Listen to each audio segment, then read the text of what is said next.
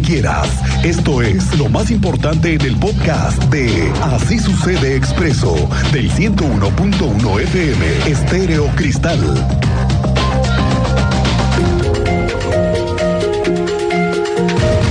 Bueno, aquí se viene un tema con el concierto de este señor famoso, Karim León. Usted yo sé que ha buscado boletos, yo sé que se agotaron y bueno, aquí le va el tema de Karim León. Ya ve que se suspendió el fin de semana pasado, que porque no hubo condiciones. La seguridad del concierto, las dimensiones del escenario, tuvieron complicaciones técnicas y ya tenían a la gente ahí adentro. Y esa misma noche el cantante justificó que no era por él, sino que había sido un tema de la empresa que lo había contratado. Pero total que no se presentó. Y ayer se anunció él mismo en sus redes que ya tiene la lista, que ya tiene lista la nueva fecha para Querétaro, pero le pusieron un freno esta mañana desde el municipio y aquí le va por qué. Porque el municipio no le ha otorgado ningún permiso para la realización del concierto de este señor Karim León en, con el Estadio Corregidora, como se anunció el próximo 25 de junio. Bueno, el mismo subsecretario de gobierno tuvo que salir Juan Carlos Arreguín, a decirle al empresario que, a ver, párenle, lo único que han ingresado es una solicitud, hasta ahí, pero primero tienen que cumplir con temas como protección civil, el pago de una multa por la primera cancelación, que eso cuesta, nada de que ya te vas y ahorita agarro yo, yo trae más y ya. No, no, no, hay que pagar la cancelación y sobre todo garantizar el reembolso a quien lo solicite porque también hay gente que ya no va a ir o que no puede ir. Y además de contar con las licencias de alcoholes y todo lo que se necesita para el permiso, que hoy no lo tiene. El municipio de Querétaro, por conducto de la Subsecretaría de Gobierno, que quien es quien, expide eh, cualquier tipo de permiso para espectáculo, no, no ha autorizado al momento ningún espectáculo para Cari León. Sí quiero decir con mucha precisión que el día de ayer ellos, en términos del reglamento, este, ingresaron este, esta nueva solicitud para, para llevar a cabo este concierto. La presentación de la solicitud no implica que ya tienen una autorización, porque ellos tienen que presentarnos de manera paralela a la solicitud misma los permisos o los vistos buenos o los dictámenes, según sea lo que corresponda, por bueno, para que usted lo tenga en cuenta y todavía no es una realidad, ¿eh? Ya está listo el proyecto para acabar de una vez por todas con ese invento que alguna vez tanto presumió este exalcalde de Querétaro, el señor Marcos Aguilar. Sí fue él, ¿no? Sí, señor. De las paradas tipo Dubai. Ah, ¿te acuerdas? Que nos las vendió según él como unas paradas de camión del otro lado del mundo, que serían la maravilla, que serían un ejemplo nacional. No, hombre, esas cajas de calor infernal en las que nadie se quiere meter ni a esperar el camión fue uno de los más grandes fracasos que ha tenido en temas de movilidad esta ciudad. Sí, ni modo, hay que reconocerlo. Nunca sirvieron, la gente no confió en estar ahí. Jamás le metieron inversión para hacerlas o más frescas o útiles. No, solo dejaron esos cascarones que ahora son responsabilidad de la agencia de movilidad y apenas están en un proyecto para renovarlas. Tú sabes más de esto, Andrea Martínez. Muy buenas tardes. ¿Qué tal, Miguel Ángel? Muy buenas tardes y también a toda la audiencia. Pues así es, ya arrancó la intervención de mejora a estas paradas de camión tipo Dubai, lo cual, bueno, pues implicará una inversión de 2 millones de pesos. Así lo anunció el director de la Agencia de Movilidad del Estado de Querétaro, Gerardo Juanalo Santos, quien, bueno, explicó que se inició como parte de una primera etapa con retirar los cristales y colocar bancas al interior para que los usuarios del transporte público Crobús puedan sentarse. Además de que también, bueno, pues se ha hecho la mejora de limpieza y jornadas de seguridad. Además, anunció que de manera paulatina, bueno, pues se contempla instalar también internet y luz en las estaciones, así como colocar información de las rutas que pasan y dónde eh, pueden transbordar los usuarios. Escuchamos esta información que nos daba a conocer el día de hoy el director de la Agencia de Movilidad del Estado de Querétaro. Esta infraestructura que, que se tiene hoy en la ciudad, pues que se adapta a las necesidades, ¿no? Una cosa que naturalmente nos comentaron los usuarios es no utilizamos las paradas porque no vemos cuando viene el autobús. La primera decisión que se tomó, que es la que estamos haciendo ahorita, es eliminar la parte del que no queden encerradas las, las paradas, pero que no perdamos toda la infraestructura. Esto ya permite mayor visibilidad de parte de los usuarios y también no había suficientes espacios para que los usuarios se sentaran. Estamos instalando, eh, todavía estamos en el proceso de instalación de las ocho paradas que tenemos ya en, en control nosotros para poder entrar con temas de bancas y seguiremos haciendo mejoras, mejoras. Lo escuchábamos, Juan Aldo Santos indicó que hasta el momento han sido intervenidas cuatro de ocho paradas tipo Dubái ubicadas en la capital. Dos de ellas, eh, bueno, son la del Cerrito y Avenida del Parque y otro par más en Avenida Zaragoza. Recordó que previamente se hizo una consulta con los usuarios para definir qué acciones de mejora se tenían que ejecutar en esta infraestructura en su beneficio. Finalmente, bueno, pues estimó que aproximadamente en mes y medio concluya la intervención a estas ocho paradas tipo Dubai. Esta fue la información, Miguel Ángel. Gracias, Andrea Martínez. Estamos pendientes. Qué calor en la ciudad. Eso te iba a decir, qué calor. No, no, no, no, pero qué calor está haciendo, Cristian Lugo. Y como dices tú, seguimos con, con pronósticos arriba de 35, ¿no? Así, total. Hijo, no puede ser. 35, mañana 37. Bueno, a pesar de este calorón, se va a llevar a cabo la peregrinación al Tepeyac. Con este solezazo, dice el vocero de la diócesis de Querétaro, Martín Lara Becerril, que ellos iban a ir. Reconoció el trabajo que realiza la Secretaría de Salud, a los socorristas que los van a acompañar, a los cientos de peregrinos que van a tener incrementos de servicios por todo lo que hay por el calor, pero que ellos ya se van para allá. coordinados para llevar a cabo este acontecimiento que indudablemente como cada año es de un grande impacto para Querétaro. El- en cuanto al número de participantes, pensamos que, que subirá la participación eh, en cada una de las columnas. Hasta antes de la pandemia que hicimos mm, esta celebración de la peregrinación, ciclistas se, se calcula que participaron alrededor de unos 5 mil. 25 mil mujeres y 37 mil hombres. Pensamos que en cada una de las columnas subirá la participación. ¿Cuánto? Este, no, no sabemos todavía. Este,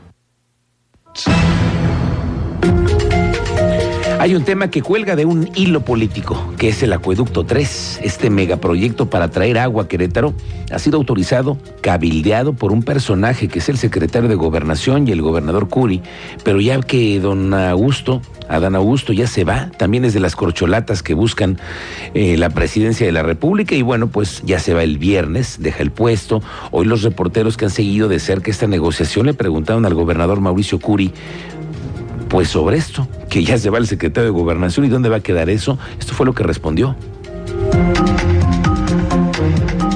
Yo esperaría que no, habrá que ver quién, quién va a quedar en su lugar y si no, cualquier cosa tenemos ya, la instrucción viene por parte del señor presidente de la República, buena relación con la Conagua y yo creo que no más mínimo se puede. Ayer estábamos informando desde el lugar de la noticia con el teniente Mérida de lo que estaba pasando en Pedro Escobedo, allá en Escolásticas, donde agarraron a pedradas a la policía estatal cuando intentaba hacer una actuación judicial y se pusieron las cosas muy complicadas. Hoy el secretario de Seguridad Ciudadana, Giovanni Elías Pérez, reconoció que se van a presentar ante la fiscalía la denuncia correspondiente por la agresión a la policía. Ya, ya se está integrando una, una información al respecto. ¿Cuántas personas están involucradas en esta? Esta es una cuestión que está en proceso, es, es complicado ahorita ahondar en el tema, toda vez que es una situación que está en desarrollo apenas. Vamos contigo, teniente Mérida, ¿cómo te va? Buenas tardes. Buenas tardes, Miguel Ángel. Buenas tardes a nuestra audiencia. Déjenles pongo al tanto de los operativos que se han llevado a cabo en el municipio. Con estos operativos que hasta el momento tenemos contabilizados ocho entre la central de Abastos, la Alameda, y San José el Alto, con esto se ha inhibido la colocación de poco más de 900 ambulantes con operativos de inspección. Esta madrugada se llevó a cabo otro más en inmediaciones de la central de abastos y se evitó por ahí un número considerable de 200 ambulantes que a las 3 de la mañana ya tenían algunos apartados lugares para vender su mercancía, que pues es una venta desleal. El subsecretario de gobierno en la capital, Juan Carlos Arreguín, detalló que tan solo en la central de abastos se han realizado cuatro de estos ocho operativos y van a continuar ya cuando tengan el personal para mantener ahí fijo personal de inspección. Detalló que son 12 comerciantes los que fueron removidos de diferentes zonas y además se han acercado para buscar otras opciones para instalarse, por lo que se revisan dos puntos propiedad del municipio para otorgárselos. No quiso revelarlos, pero podrían ser explanadas de mercados de la ciudad. Detalles más adelante también del accidente que tuvimos en la mañana en Santa María Magdalena, donde una camioneta intentó ganarle el paso al tren, quedó prensado el conductor y tuvo que ser trasladado a un hospital. Te doy detalles más adelante, Miguel Ángel. Correcto, teniente. Estamos pendientes de esos operativos también en la central de Abastos y todo lo que ha habido. Bueno, ojo porque tenemos ya este fin de semana el Festival de la Barbacoa que se lleva a cabo este domingo 18 de junio en el Estadio Corregidora. Mire, la información que tenemos es que van a participar 40 productores de barbacoa originarios de Cadereyta. Ya se me hizo agua la boca nada más de pensar esa barbacoa. Va a ser gratis. Vamos. Uh, Va a ser gratis. No, pues va- Es que eso es lo que Es estoy más, leyendo. me- mm, que es- no el es- acceso será gratuito. No es pregunta, amigo, ¿eh? Hay que ir. Ahí estaremos. El evento se desarrolla desde las 9 de la mañana a la 1 de la tarde. Sí, yo creo que a la 1 ya no va a haber nada. Ese va a ser el problema. El domingo 18 de junio en el corregidor, ahí nos vemos. Estarán 40 expositores barbacolleros del municipio de Cadereyta. Eh, esto debido a que el año anterior el gobernador del estado dio un apoyo para que eh, estos productores de barbacoa pudieran tener hornos móviles y así poder desplazar su negocio a cualquier espacio que, fuera prudente, ¿no? Eh, para precisamente fomentar el comercio local. Tendremos la exposición de estos 40 productores barbacolleros, tenemos la exposición de artesanos locales también a través de la Dirección de, de Turismo. Tendremos cervecerías artesanales locales también en el estado, es decir, no se va a vender nada comercial. La presentación de las y los artistas también son queretanos. Bueno, aquí le va esta noticia, a ver qué le parece. Que ayer por la tarde, por mayoría y con la oposición de su propio alcalde, los síndicos y regidores del municipio de Colón, ¿qué cree? Se autorizaron un incremento a sus dietas del 100%. No, no, no, no. Es que no puede ser. Oye, los aumentos de, de salario no, no llegaron ni al 8.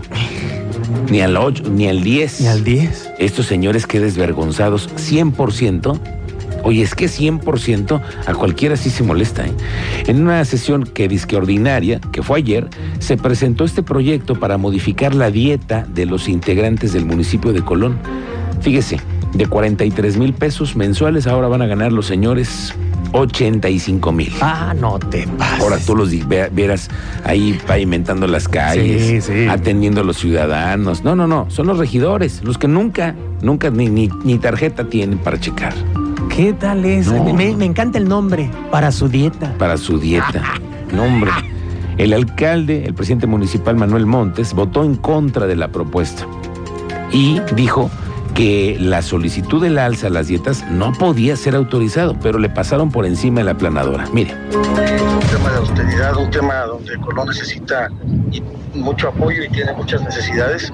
Primeramente se hizo esta reducción de la dieta, le llamamos ahí, por apoyo a la pandemia, para programas sociales, para eventualidades de, de- de apoyos sociales que se tengan, ¿no? Y después, bueno, ahorita pues siguen mucho las necesidades, entonces ya no, ya no en la pandemia, pero sí con las consecuencias de la pandemia.